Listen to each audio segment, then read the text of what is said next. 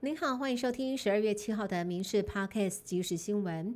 来看到最新消息，台中市乌日警分局表示，有民众下午四点多将他的电动车停放在高铁东二路往学田路停车格，突然有一台不明的轿车从旁疾驶，并且发出了连串的 “biang bang” 声响。事后，辖区乌日警方到场查看，发现车身有疑似弹孔的痕迹。后来，警方在车身周遭发现了三颗塑胶圆锥状物体。由于找到了三角状非圆形的弹壳，初步排除空气枪击发，也不是有底火的子弹。新北市新店区今年一月之间呢，发生了一起弑父惨案。一名中姓男子一月间在家用哑铃砸死了七旬父亲。被以涉犯杀害直系血亲尊亲属罪来起诉。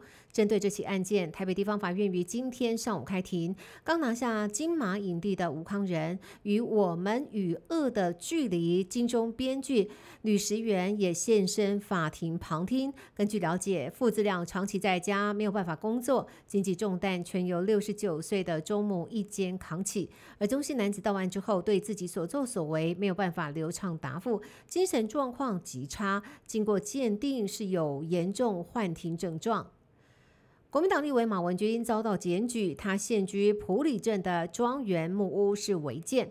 南投县政府六号证实，中信段七百一十九地号的地上五确实是没有申请建造，将会要求公所违章查报之后，限期违规人三十天之内必须要自行拆除或者是申请补照。如果县政府认定违建属实，而且没有办法补照，需要全部拆除。国建署最重处分可终止契约，收回租地。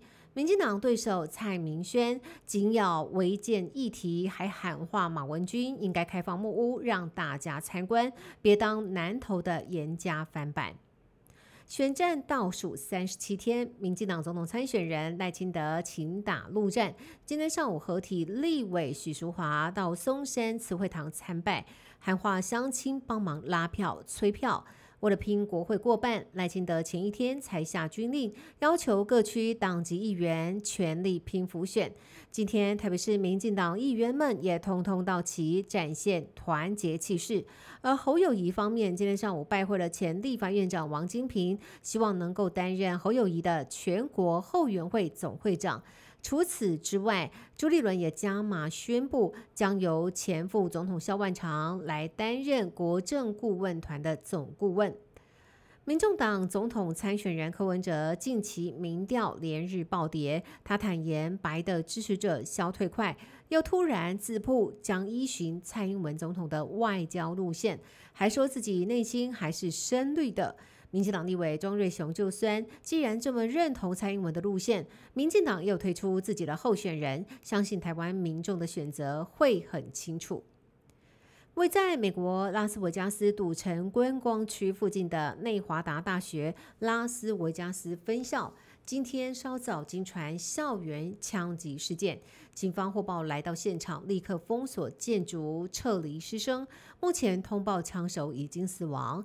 执法人员透露说，枪手是美国东岸其他学校的教授，曾经申请内华达大学教职，但是没有获得聘用，不排除辖院报复的可能。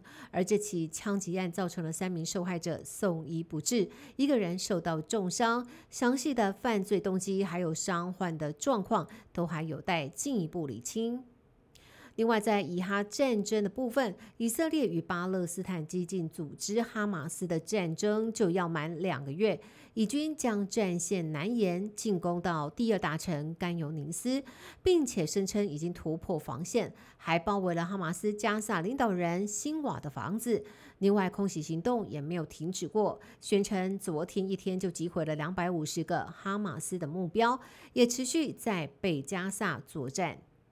以上新闻由民事新闻部制作，感谢您的收听。更多新闻内容也请上民事新闻官网搜寻。